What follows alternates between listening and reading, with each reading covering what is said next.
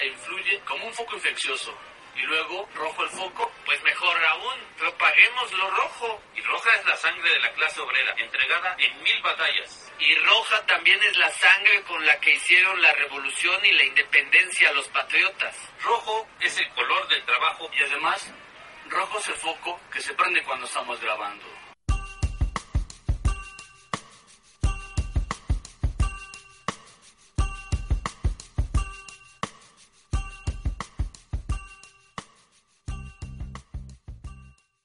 Hola, queridos radioescuchas. Buenas noches, buenas tardes, buenos días, sea la hora a la que escuchan su emisión de Foco Rojo. Bienvenidos a este programa número 23 de el programa de radio del Partido Comunista de México. Les recordamos dónde pueden escuchar nuestras emisiones anteriores en la dirección electrónica Partido Comunista de México wordpress.com y también en el blog Foco Rojo Radio blogspot.com.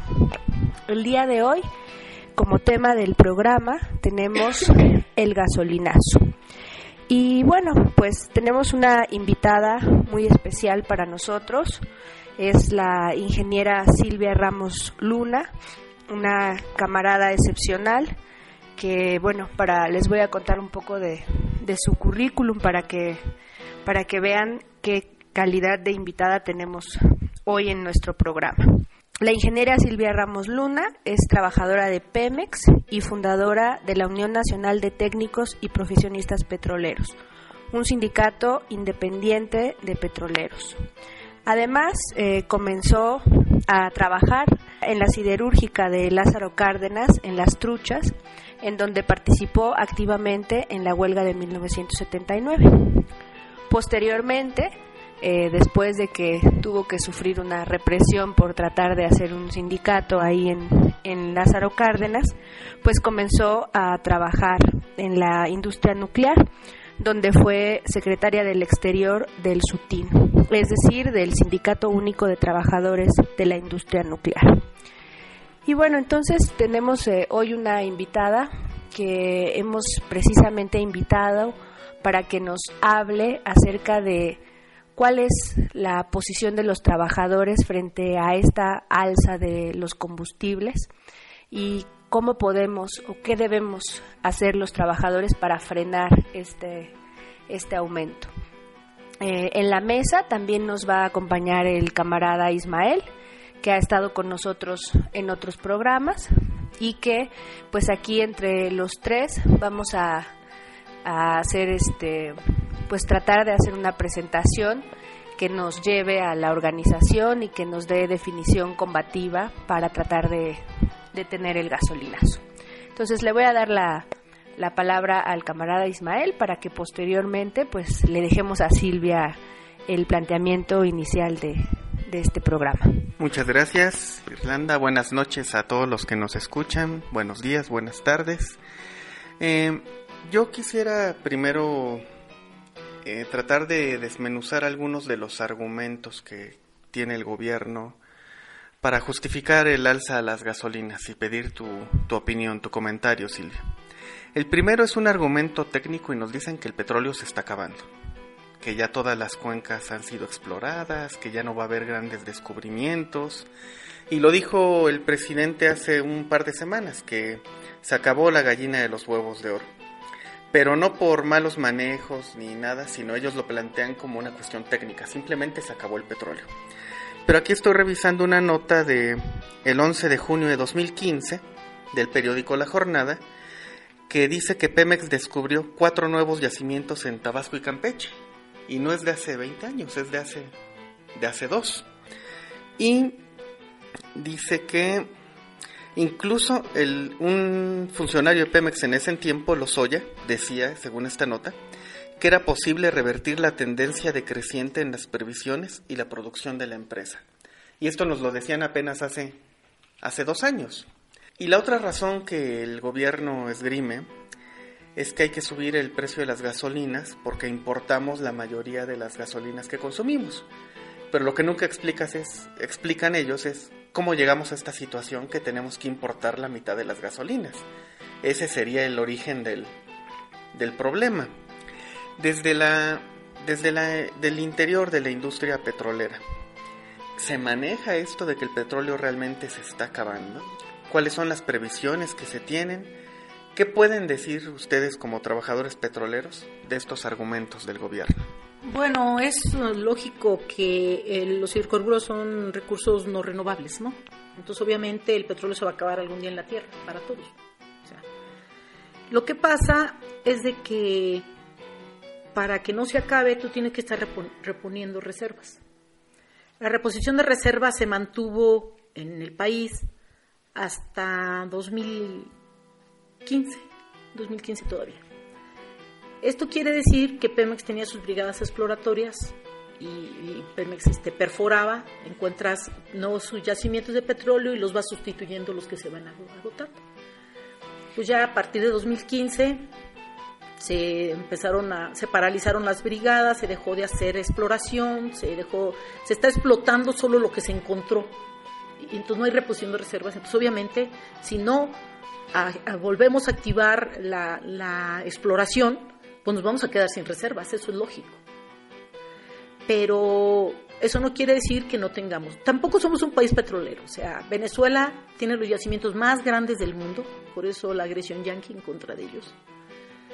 Y nosotros no tenemos esa magnitud, pero tendríamos lo suficiente para vivir, incluso con, con sobra, si siguiéramos reponiendo reservas. Entonces, lo que urge es que se rehabiliten las brigadas, se recuperen las brigadas de exploración, que se vuelva a hacer exploración, que se vuelva a, identificar los nuevos mantos. Ah, sabemos que en la zona del el Golfo de México hay varias partes todavía sin explorar que se pueden este, seguir, pero si no se hace la exploración, obviamente, pues nos vamos a quedar sin nada, ¿no? Y ahora aquí es algo muy importante que es Cantarel, porque habló concretamente Peña Nieto de Cantarel. Yo nada más quiero decir que Cantarel es el segundo yacimiento más grande que haya habido en el mundo y que por haberle inyectado nitrógeno, por malos manejos en este, eh, técnicos, cuando aún cuando nosotros dijimos como técnicos que no se le debe inyectar nitrógeno, le inyectaron nitrógeno y lo echaron a perder. Consideramos, se calcula que se quedaron, se van a quedar sin explorar ahí en Cantarel más de 6 mil millones de barriles por haberle inyectado nitrógeno, ¿no? Entonces, sí hay causas naturales de agotamiento de los mantos, pero lo que ha habido en el caso de México es un mal manejo de la política petrolera. Respecto a de que tuvieron que subir el precio, ellos dicen dos argumentos. Primero, que la gasolina subió en todo el mundo y que entonces tuvimos que subir la gasolina. Eso es falso. La gasolina no ha subido en todo el mundo. Tenemos al menos 40 países donde no ha subido. Y a nosotros en todo 2016, que estuvo, se estuvo importando, Estados Unidos tuvo los precios más bajos de, que nunca, porque en Estados Unidos sí varían conforme la materia prima. Si el crudo vale 110 dólares, la gasolina cuesta muy cara y si el crudo vale 20 dólares, pues cuesta barata, ¿no? El crudo en 2016 a principios estuvo abajo de 20 dólares. Entonces la gasolina en Estados Unidos estaba muy barata y aquí nunca la subieron, nunca la bajaron, ¿no? Siempre la han mantenido arriba, arriba, arriba, porque para el gobierno la gasolina se convirtió en un instrumento recaudatorio de impuestos. Esa es la causa. Entonces ellos dicen, este, no, la tuvimos que subir porque además el precio de la gasolina era muy bajo comparado con el resto del mundo, también es falso. El promedio del precio de la gasolina es un dólar, pero en Venezuela son 10 centavos de dólar. En Ecuador, que son condiciones similares, 38 centavos de dólar. Hasta Puerto Rico, hasta Haití es más barato que nosotros. Y nosotros tenemos 83 centavos de dólar. O sea, no, que no nos vengan a decir que en Dinamarca se pagan 1.8 dólares porque nuestras no nos pueden comparar con países con salarios tan altos. Y sino que nos debían comparar con Venezuela, que tiene este 10 centavos de dólar el costo.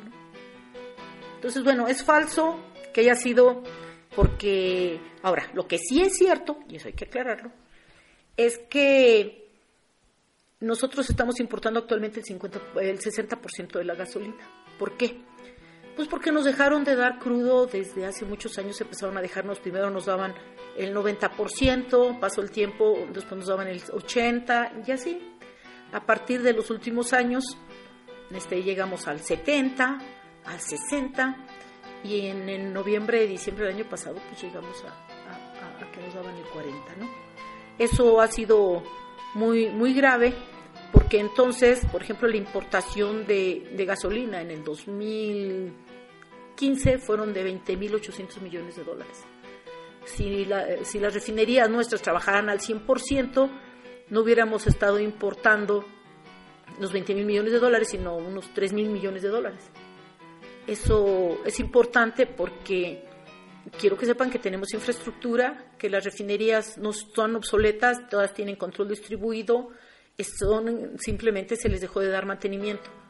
Y esas son plantas que están sometidas a muy altas presiones y temperaturas y requieren mantenimiento. Una planta tiene, en cualquier parte del mundo la tienes que dar mantenimiento mínimo cada dos años.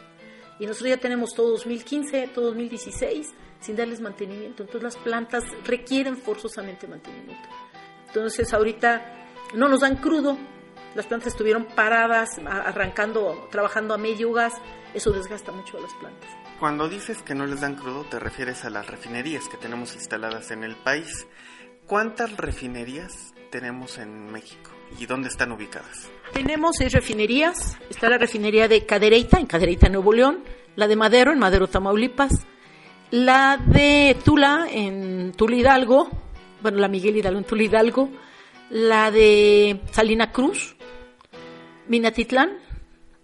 Eh, tenemos una capacidad de refinación en todas, en total, de 1.620.000 barriles.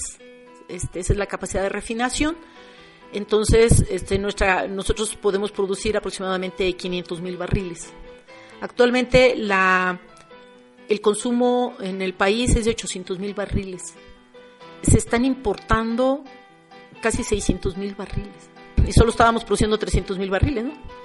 Entonces nosotros creemos que si producimos, si nos dan crudo de calidad, porque también luego nos dan crudo, pero las refinerías están diseñadas para una mezcla, una mezcla. El petróleo crudo eh, puede ser eh, pesado, puede ser ligero, y nosotros el, el crudo, nuestras refinerías están por un 70 de ligero con un 30 de pesado y nos lo dan muy pesado y entonces un crudo pesado pues le sacas menos gasolina, ¿no? Si nos dan un crudo más ligero pues le sacas más gasolina. Entonces si nos dan crudo de calidad y la cantidad que necesitamos, pues la importación del país se reduciría enormemente, ¿no? Este, repito, en vez de 20.833 millones de dólares, hubiéramos, nos hubiéramos importado 3.800 millones de dólares. Es mucho. Además, creemos que habría que construir eh, la, refinería Bicentenario que se canceló, eh, ahí ya está el terreno listo, ya tenemos este eh, listo para construir, podríamos construir unos dos trenes pequeños y bueno, y terminar las reconfiguraciones de las refinerías, está pendiente la reconfiguración de Tula, de Salamanca y de Tula, Salamanca y Cadereyta, no Cadereyta ya la tiene, Salina Cruz. De las tres nos faltan este, entonces, bueno, esa, esa sería una postura para avanzar en la producción de gasolina. Bueno, pues aquí tenemos un primer acercamiento al problema. Lo que podemos ver es que los argumentos que esgrime el Estado mexicano para justificar el alza de la gasolina son falaces, que no tienen eh, sustento objetivo. Y pues en el siguiente bloque vamos a abocarnos más a, tratar de profundizar en lo que más bien parece ser el cambio de una política económica parece ser que se está abandonando pues un proyecto de, de desarrollo económico, ¿no? En el que el petróleo pues tenía un este un lugar importante en el crecimiento económico y también en la repartición social de la riqueza, ¿no? Entonces, pues vamos a, profundizar en ese en ese tema porque pues miren cómo en un par de minutos los argumentos de que ha dado el gobierno mexicano para justificar tan dura medida económica, pues se desbaratan, ¿no? Entonces no podemos eh, caer en, no podemos detenernos en esos argumentos completamente falaces y pues vamos a tratar de ir más a, más a lo profundo y también a tratar de, de, ver qué propuesta tienen los trabajadores para para el desarrollo de, económico de México y particularmente para el desarrollo de la industria petrolera.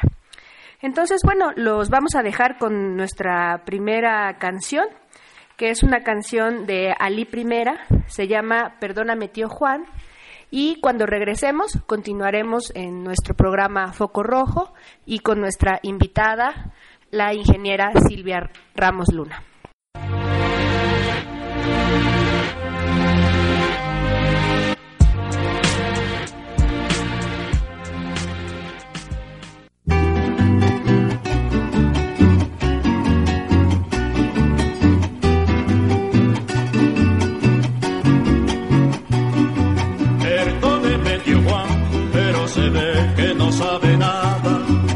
Cosas que yo le digo se sienten en carne propia, en tierra venezolana. El imperialismo que hace lo que le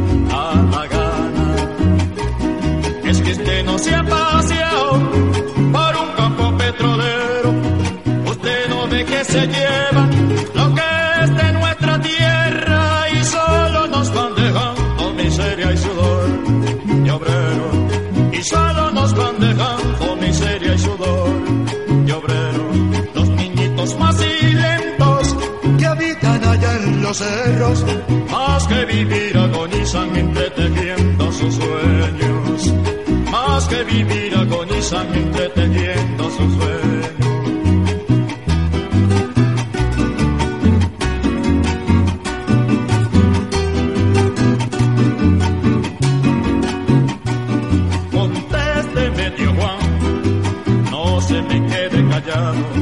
Conteste si no hay razón en que sigamos por echar de nuestra patria al yanqui que nos la quita y al lacayo que lo tapa.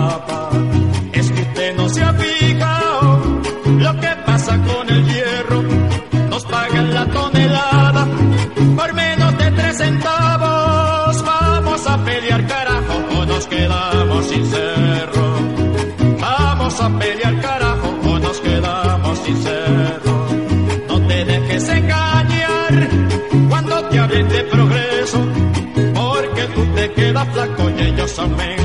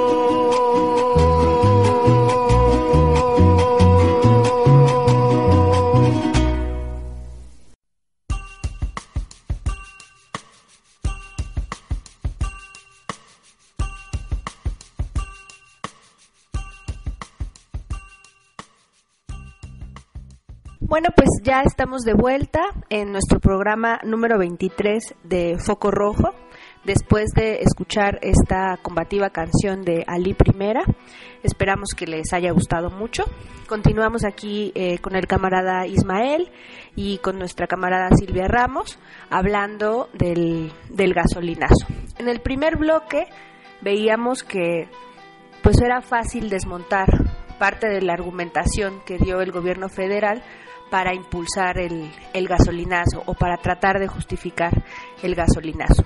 Entonces, aquí, aprovechando la, pues, la presencia de Silvia, queremos preguntarle sobre las verdaderas razones que, por un lado, han, han llevado al gobierno federal a implementar esta medida y que responden pues más que a una pues responden a una política económica, ¿no? Responden a una política económica muy dura que nosotros estamos eh, que, están cargando sobre los hombros de, de los trabajadores, ¿no? Eh, por un lado, yo leía en un documento de la UNTIP que el gasolinazo es una medida que responde o que es una consecuencia de la reforma energética, que es una de las consecuencias más duras que empezamos a palpar de la reforma energética, porque no tiene su sustento en estas cosas que esgrimía Peña Nieto, ¿no? De que ya se acabó la gallina de los huevos de oro, de que o subimos el precio o se recortan los programas sociales, sino que parece ser que la reforma energética pues estuvo preparando el terreno para la entrega de Pemex a los grandes monopolios nacionales e internacionales, a la iniciativa privada, ¿no? Y pues el gasolinazo es una medida que les favorece porque hace atractiva eh, la inversión o la, la, la, inversión de venta de gasolina en México, ¿no? Les, les da mayores ganancias a las empresas privadas por la venta de gasolina y pues parece ser que esta es una medida que pues que más bien a eso está respondiendo parte de, de la, del aumento a los combustibles, ¿no? Y por otro lado, y sobre esto yo creo que Silvia puede ahondarnos todavía más, pues responde al, al abandono de una política económica. Durante muchos años el petróleo fue una pues un motor de la economía de la economía nacional.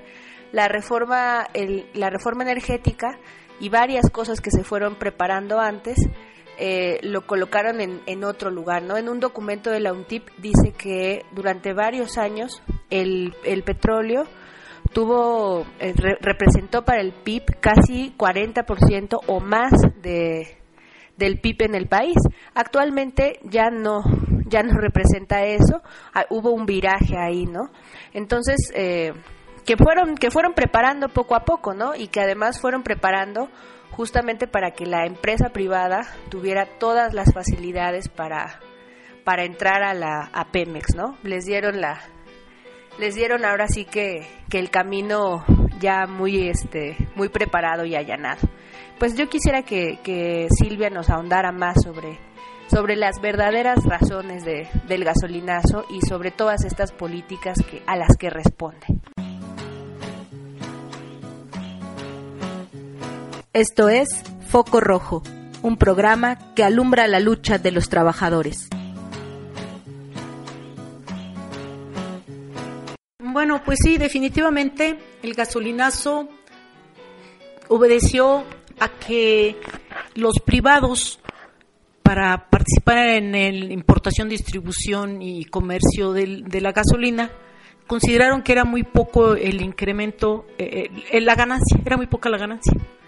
Entonces, eh, el gobierno, para motivarlos a que sigan participando, les aumenta la ganancia con una jugada de dos bandas, porque al aumentar la ganancia, aumenta el impuesto especial, es el impuesto especial sobre producción y servicios, el IEPS.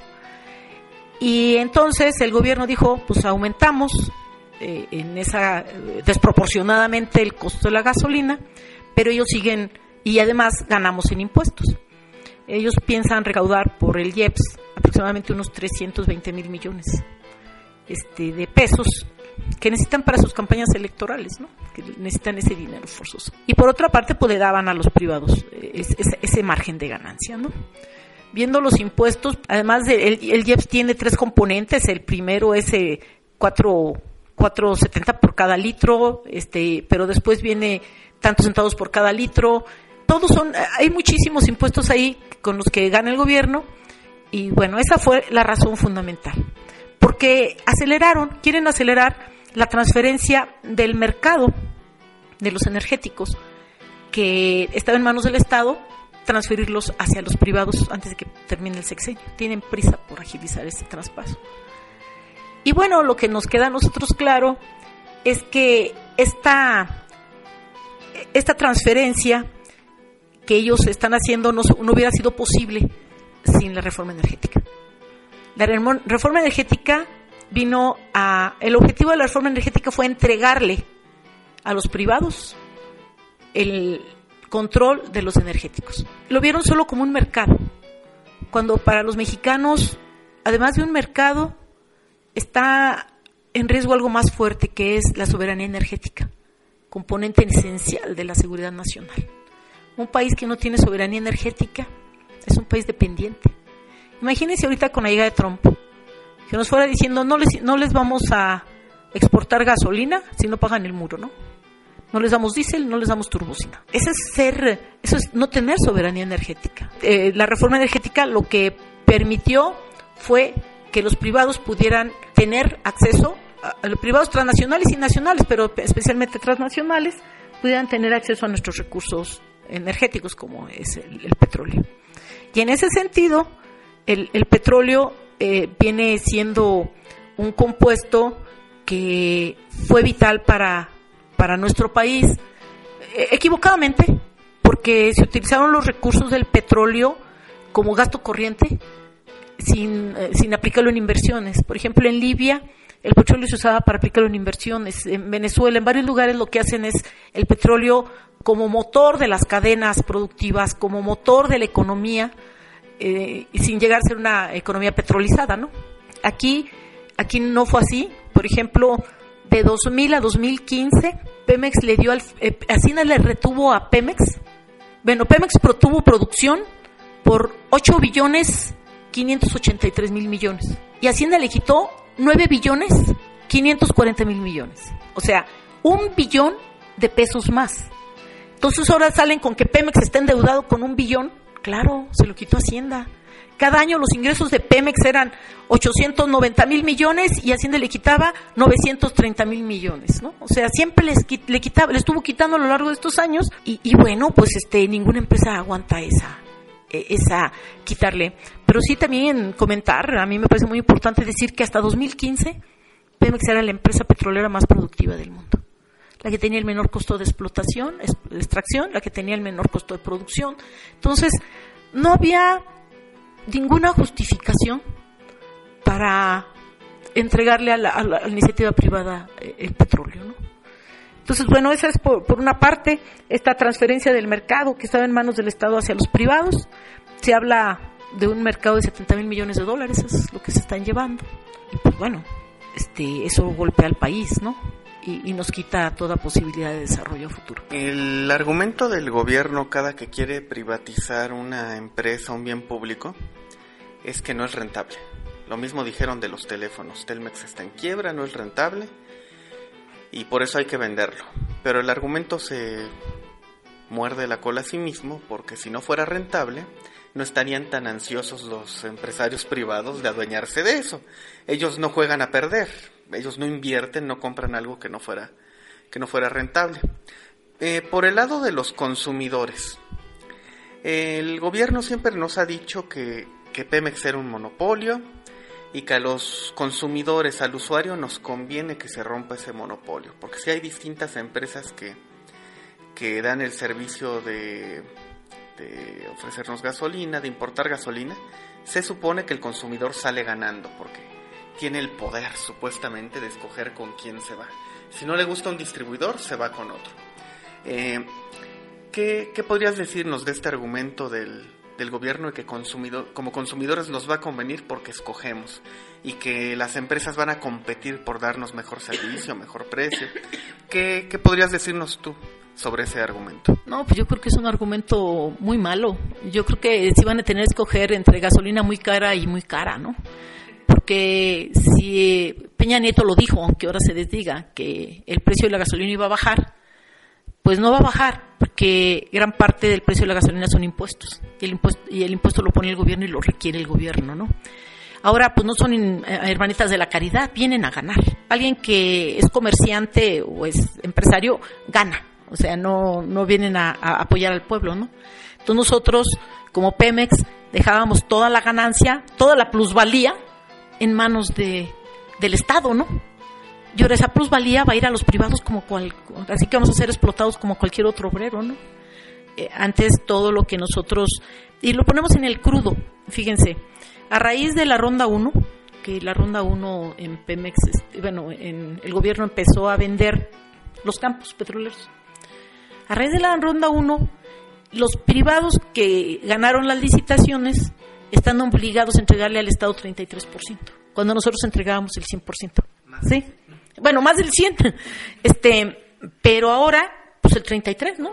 Entonces ahí ya perdimos, como, como país perdimos. Y además la gente, mucha gente decía, a mí Pemex no me ha dado nunca nada. Pues no, pero gracias a Pemex había escuelas, gracias a Pemex había carreteras, había servicios eh, de salud, había lo que fuera, porque ese dinero se estaba yendo al gasto corriente, ¿no? Jamás hicieron una proyección a que el, crudo sirviera para proyectar la economía. Entonces, bueno, pues ya no va a haber petróleo barato. Eh, a lo mejor el crudo puede bajar y pues puede bajar un poco los precios, ¿no?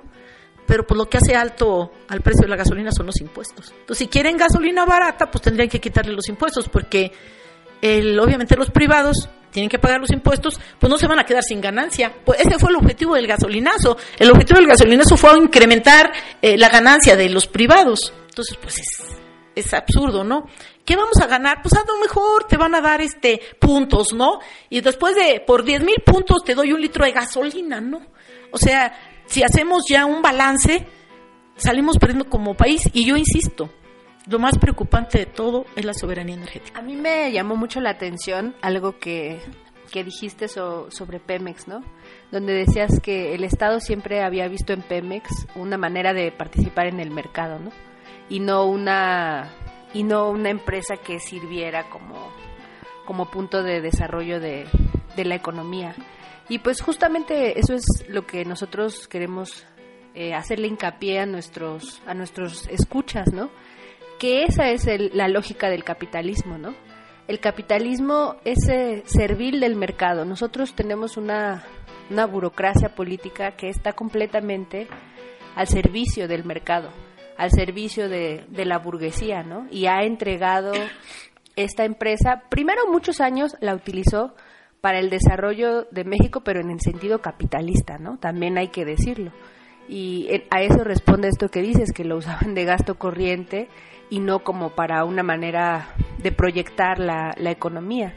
Y por otro lado, este, también siempre vieron en, siempre vieron en, en Pemex pues una forma de, de fortificar el capitalismo que cuando lo vieron que cuando lo vieron listo no dudaron en entregarlo a los este a los privados. Entonces es muy importante recalcar esto no que, que estas medidas responden a la lógica de, del capitalismo y a esa política económica nosotros debemos oponerle la política económica de los trabajadores no porque esa es la única política que está al servicio de las grandes mayorías, que no está abocada a rendirse al mercado, sino justamente está abocada a resolver necesidades. Entonces, pues quisiéramos eh, ir ya aprovechando para entrar en esta segunda parte de, de este segundo bloque, para que nos hablaras, pues, de qué podemos hacer los trabajadores para oponernos a esto, ¿no? A esta, a esta medida, que es durísima, la verdad es durísima para, para toda la clase trabajadora, para todos los sectores populares, campesinos, pequeños productores. Hemos visto a lo largo y ancho del país diversas manifestaciones en contra del gasoli- gasolinazo relativamente espontáneas, unas más espontáneas que otras, otras incluso de confederaciones que había años que no que tenían un pacto con el gobierno, había años, hace años que no se manifestaban por nada y ahora tuvieron que salir a la calle a oponerse a esta dura medida económica, ¿no? Entonces, tú como trabajadora petrolera, ¿qué puedes decirnos, no? ¿Cuál es el punto de vista de, de los trabajadores sobre cómo podemos desarrollar la industria petrolera. Esto es Foco Rojo, un programa que alumbra la lucha de los trabajadores. Bueno, sin duda alguna, yo estoy convencida de que el petróleo pudiera ser el- la base del desarrollo en una sociedad nueva. Si nosotros lográramos ahorita cambiar la sociedad, el petróleo sería capaz de sacarnos una, una industria petrolera bien administrada, honestamente administrada, técnicamente bien administrada, es una mina de oro. O sea, permite el desarrollo de todos, en, en, por ejemplo, fertilizantes, eh, en cuanto a plásticos, todo lo que ustedes quieran, todo lo, todo lo de este mundo es plástico, entonces todo eso sale de, de la petroquímica. Y, y bueno, pues este, obviamente para nosotros en estos momentos estuvimos a punto de cerrar las plantas por, porque no nos daban el crudo. Resulta que ellos esperaban para el primero de enero que ya estuviera Shell, Exxon, eh, Hidrocina y Oxo con sus uh, gasolinerías llenas de, de gasolina diésel. Y resultó que no fue así. ¿Por qué? Porque para trasladar económicamente viable estos hidrocarburos requieren ductos. Y los ductos están todavía en manos de Pemex. Entonces, aunque ya los están licitando para venderlos, todavía estaban en manos de Pemex. Y entonces se encontraron con que pues no les es rentable manejarlos por carro tanques, por autotanques, este, y entonces eh, la empresa, las empresas dijeron, no, pues me estás dando poca ganancia y yo qué, cuánto voy a ganar en el transporte y todo eso, ¿no? Entonces lo que se hizo fue que se pararon, no hubo, no hubo una importación que se esperaba, Pemex había bajado la importación, nosotros estábamos dejando de producir y pues vino el desabasto. Entonces a raíz de eso empezaron en la idea de que empezáramos nosotros a, aumentar ahora sí carga, nos empezaron a dar carga, ahora sí siempre sí produzcan, porque además está Trump, va a tomar posesión en ese tiempo, ¿no? Y así como vemos, acababa de pasar lo de Ford, y entonces dijeron, este, pues creo que no van a venir a construir las, las refinerías que creíamos, porque Trump va construir sus refinerías en su país, porque ella genera empleos, y entonces nosotros, este, ah, pues siempre, siempre sí hay que, tenemos, ah, sí, tenemos refinerías, ah, pues mejor hay que rehabilitarlas y empezar a producir. No tuvieron más alternativa, entonces empieza un proceso de empezarnos a decir, sí les vamos a dar recursos para, y les vamos a empezar a dar crudo, porque está muy complicado el panorama de abastecimiento. Organización. Obviamente, los trabajadores tenemos la capacidad para detener esto. Todo es que eh, lo decidamos, ¿no? Porque hay fueguitos en toda la República. Yo, esto que pasó a principios de año fue inédito. Nunca habíamos visto el norte particularmente tan activo. Lo que pasó en la Macroplaza, lo que pasó en todo el norte, eh, obligó al gobierno a meter la provocación los primeros días se acuerdan que, que, hubo el que no salgas de tu casa porque están los saqueos, si sales te pueden, eh, te pueden matar, no, no salgas, no salgas, si te llegaban correos por todos lados, no salgas, ¿no? Y el 7 de enero el pueblo mexicano salió en toda la República a decir no tenemos miedo y vamos a detenerlos. Y eso detuvo la, la provocación. Cuando en la macroplaza sucede la provocación y la gente se sienta y empieza a gritar, ese no es el pueblo, ese no es el pueblo, está evidenciando una, una actitud del gobierno de represión, o lo que pasa en Camargo cuando la gente se hinca, alza las manos y canta el himno nacional, o lo que pasa en las garitas cuando las liberan y, pásate sin revisión y sin, y sin costo. O sea, vimos cosas que no habíamos visto. ¿Qué nos falta? Coordinar, organizar. Ahora sí que hacer las cosas. Y estamos en ese proceso. Mañana, la marcha de mañana es un proceso unitario. Mañana 31 de, de enero va a haber una marcha muy importante donde los trabajadores vamos a salir a la calle por primera vez en este proceso ya organizadamente a decir no al gasolinazo.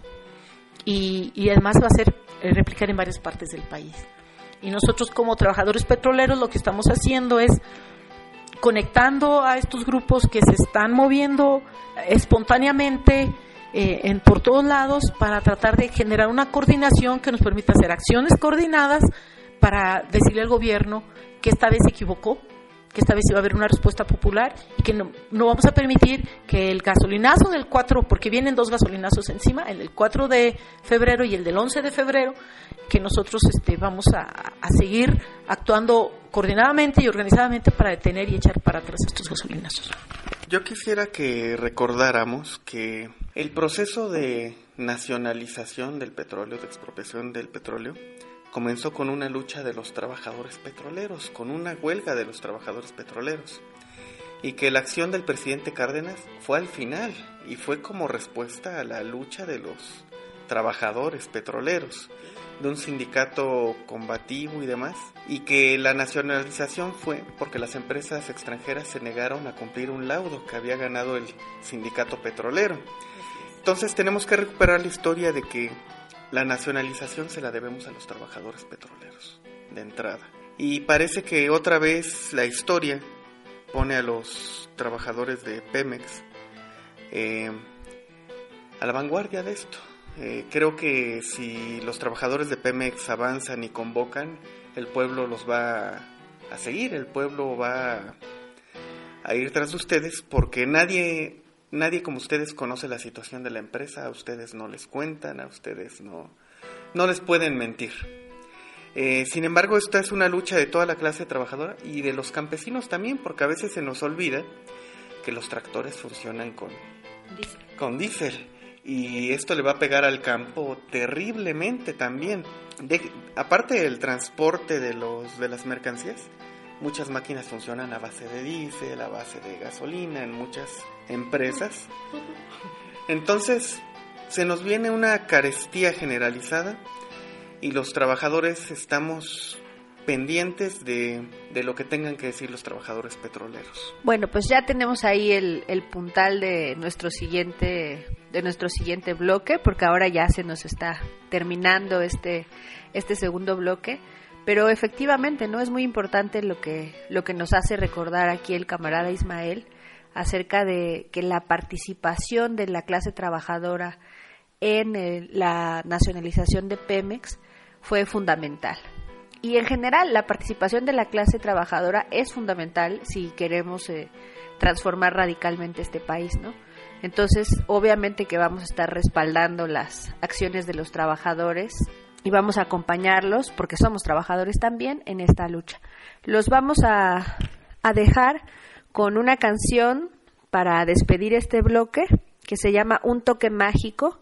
Es de la banda Tex Tex y esperamos pues que, que, la disfruten para entrarle con más ganas a este, a este último bloque de nuestra discusión de hoy. Están en Foco Rojo, un programa de radio de trabajadores para los trabajadores.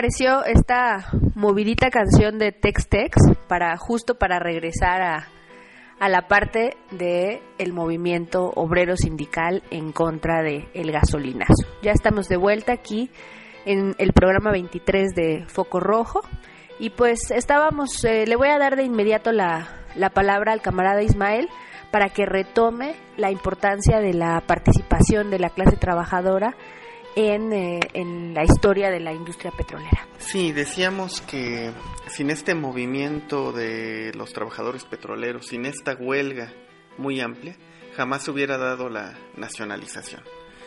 Eh, y parece que nuevamente la historia está haciendo un llamado a los trabajadores petroleros y a toda la clase trabajadora para responder a, a esta situación, a este nuevo ataque contra, contra el pueblo, contra su, sus medios de vida. En estos días, ¿cuál ha sido la participación de los trabajadores petroleros? ¿Se han sumado a las manifestaciones en los estados donde hay instalaciones de Pemex? ¿Cuál ha sido la comunicación con la gente que está organizando las, las protestas? ¿Qué está sucediendo entre los trabajadores petroleros? Bueno, habría como dos, como siempre, dos tipos, ¿no? O dos tipos de acciones. Están los que, a pesar de estar inconformes, se siguen ciñendo a, lo que diga su sindicato, el STPRM.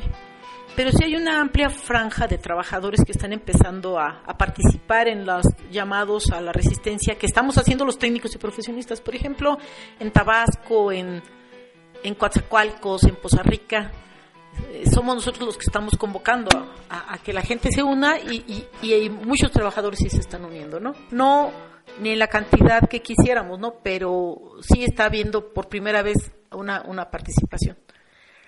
La otra es de que para nosotros también, como parte del movimiento obrero en el que hemos estado trabajando los últimos años, los técnicos y profesionistas somos parte de, de varias, pues somos parte de la UNT, somos parte del FASU, somos parte del Congreso Nacional, o sea, participamos en varias instancias, ¿no? Y el objetivo ahorita, pues, es tratar de que logremos formar una organización que nos permita unir todos estos fueguitos que yo decía que hay por toda la República para lograr por fin un incendio que enciende la pradera, ¿no? Porque hay resistencias y luchas y gente que no sabíamos que nunca había salido a la calle está saliendo y yo quiero saber qué va a pasar ahora el 4 de febrero que viene el segundo gasolinazo. Eh, la gente va a empezar a sentir y el 11 que viene el otro gasolinazo. Yo pensé que el gobierno podía echarse para atrás, pero Mida acaba de decir que va. Entonces, eh, yo no sé si de veras se atrevan a hacerlo porque va a ser, eh, puede llegar a ser ya absolutamente. Ahorita están un poco manipulándonos con la idea de que, olvídense, somos mexicanos. Ahorita lo importante es que todos somos mexicanos y guadalupanos y hay que enfrentar este a Trump unidos, ¿no? No, que nos disculpen. No podemos ir a apoyar sin, mientras no se nos aclare dónde están los 43. Mientras no se eche para atrás la reforma energética. Mientras no se eche para atrás todas las reformas estructurales que están destrozando este país. No se vale que ahorita nos salgan con que todos somos mexicanos, vamos de la manita, ¿no? Sí vamos a enfrentar al, al- extraño enemigo, ¿no? Sí lo vamos a enfrentar, pero no vamos a cerrar filas con un gobierno que nos masacra, que nos desaparece, que nos tortura, que nos quita nuestros trabajos, que nos quita nuestras riquezas. No va por ahí. Entonces, eh, lo que nosotros hacemos es, estamos convocando a luchar porque, primero, a plantear que la- las refinerías trabajen al 100%. Ese es un planteamiento que estamos haciendo desde el primero de enero para con eso disminuir la importación de gasolinas. Eh, estamos exigiendo la abrogación de la reforma energética para que el petróleo vuelva a ser propiedad de la nación, para que los ductos sigan siendo propiedad de la nación, no se entreguen a los privados. Y estamos planteando que se nos proporcione a, los, a las refinerías la, la mezcla adecuada y cantidad adecuada de crudo, que se detengan las jubilaciones forzadas de los técnicos y profesionistas porque estamos perdiendo con eso mucha experiencia y conocimiento, que se contrate al personal técnico necesario para la operación de las plantas y evitar la sobrecarga de trabajo y jornadas extenuantes que nos están provocando accidentes, detener la contratación de personal que no cumple con el perfil en las áreas administrativas, eh, la pura alta dirección de Pemex, de 44 para arriba, están, tienen un presupuesto, en 2016 tuvieron un presupuesto de 1.600 millones de pesos. No puede ser que esos sean los salarios de una alta dirección. Queremos que ganen lo mismo que nosotros. Este, bueno, cualquier cosa, pero no, no, no, esos salarios están exorbitantes. Pero además contratan gente que no tiene ni el perfil, que la única gasolina que conocen es la del automóvil y ni ellos, porque son sus choferes quienes lo llenan, ¿no? Entonces, este, queremos que se reoriente la inversión para construir refinerías necesarias para construir para satisfacer la demanda nacional de hidrocarburos, detener el robo de combustibles, obligando a la Sedena a que haga con su parte porque Pemex le paga a la Sedena porque cubre para que proteja las instalaciones y resulta que diario hay 20 tomas clandestinas, ¿no?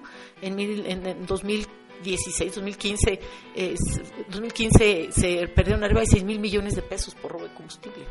Entonces, no puede ser que el gobierno, quiero ver si ahora que los ductos sean privados, si es que los dejamos, van a permitir esos robos, ¿no?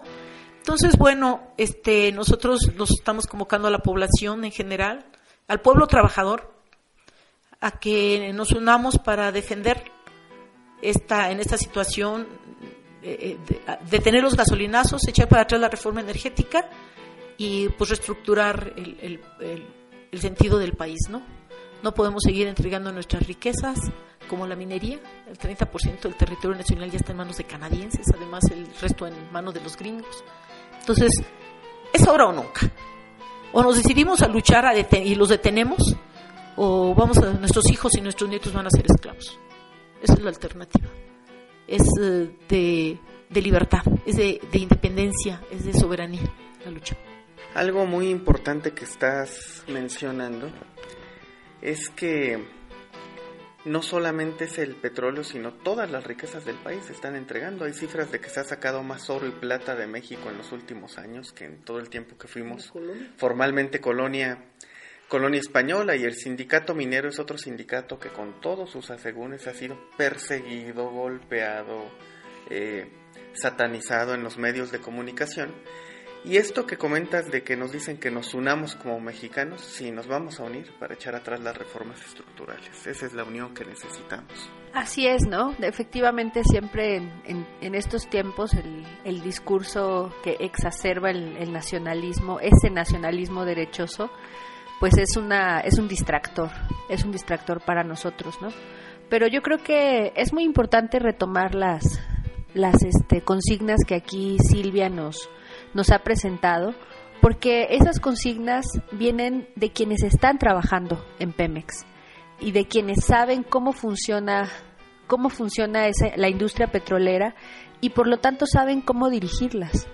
Eh, la clase trabajadora tiene la capacidad de dirigir este país. Por eso decíamos hace un momento que, que a esas medidas económicas tan brutales que responden únicamente a la lógica de la ganancia, nosotros oponemos la economía de los trabajadores, porque es la única que en estos momentos puede brindar beneficios a la mayoría de la población. Entonces tenemos que ser este en ese sentido tenemos que confiar en nosotros, ¿no? Nosotros no necesitamos que nadie venga a salvarnos. Los trabajadores tenemos la capacidad de dirigir esta de dirigir la sociedad, tenemos la capacidad de dirigir al país y bueno, para para prueba basta basta un botón, ¿no? Estas son medidas muy específicas basadas en la basadas en la, en la forma en que opera Pemex y que realmente tienen fundamento un fundamento objetivo, un fundamento científico y que están orientadas al beneficio de la sociedad, no a la, no a la ganancia, ¿no? Entonces, esto es muy importante que, que nosotros lo, lo tengamos en cuenta. Pues no sé, Silvia, cuál sea tu, tu último comentario que quieras brindar a nuestra audiencia para, para despedirnos pues todavía nos quedan algunos minutos, así que pues todas las cosas que nos que nos puedas decir eh, son valiosas, así que pues te vamos a dejar la, el micrófono para para aprovechar estos minutos. Sí, los trabajadores sacamos la industria petrolera en 1938. Se llevaron planos, se llevaron ingenieros, se llevaron todos. Y los trabajadores con sus manos, con su, sobre todo con su amor al país, lograron sacar adelante a Pemex, ¿no? Yo creo que ahorita podemos hacer lo mismo. Estamos haciendo un esfuerzo, quiero que sepan que en todo este tiempo que nos dejaron sin recursos, los trabajadores nos cooperamos para poder mantener, seguir operando las plantas. De repente te decían, oigan, pues hay que cooperar de 300 pesos para comprar un empaque que se rompió y bla, bla. Pues ahí va entre todo el mundo, oye, ahora necesitamos esto. A veces decíamos que creo que estábamos más bien pagando por trabajar, ¿no? Pero lo hacíamos con el sentido de que pues esto no se parara a raíz de, que los privados, no, del primero de enero, de que se dieron cuenta que esto estaba muy complicado, nos, se prometieron que nos van a dar recursos y que vamos a trabajar las refinerías. Nosotros como petroleros lo que vamos a hacer es, sí, trabajarlas y decir que si ellos no pueden, pues que no los dejen a los trabajadores, ¿no? Los trabajadores somos capaces de, de sacar adelante esta empresa. La conocemos más de los que llegan sin saber ni, ni siquiera qué van a hacer. Y por último, decirles que nosotros uh, tenemos una consigna que es que si luchamos podemos perder, pero si no luchamos estamos perdidos. Y que nuestra experiencia dice que si luchamos y nunca nos rendimos y no nos rendimos, no tendremos otro camino que la victoria. Así que ni un paso atrás, ya está la victoria siempre. Muchas gracias. Efectivamente, es en la lucha donde nos vamos a encontrar. Nosotros invitamos a todos nuestros eh, radioescuchas a que impulsen estas propuestas si son trabajadores que las impulsen en sus sindicatos, si pertenecen a una organización de un barrio, que la impulsen en sus barrios, porque esas son las propuestas que realmente constituyen una alternativa a este país. Esas, esas son las propuestas de los trabajadores y por eso son las propuestas que debemos de, de respaldar. Entonces, pues como dice Silvia, en la lucha nos encontraremos y solamente luchando es que el futuro será nuestro, ¿no? De otra manera, estamos condenados a una política económica de miseria que no va a cambiar si no la cambiamos nosotros con nuestra participación efectiva en las movilizaciones, en los sindicatos, en cualquier organización en la que podamos intervenir para transformar este país. Nos vamos a despedir con una canción también de Ali Primera, que se llama Vamos, gente de mi tierra. Esto es su programa Foco Rojo Radio, un programa de trabajadores para los trabajadores. Los esperamos en nuestra siguiente emisión. Muchas gracias.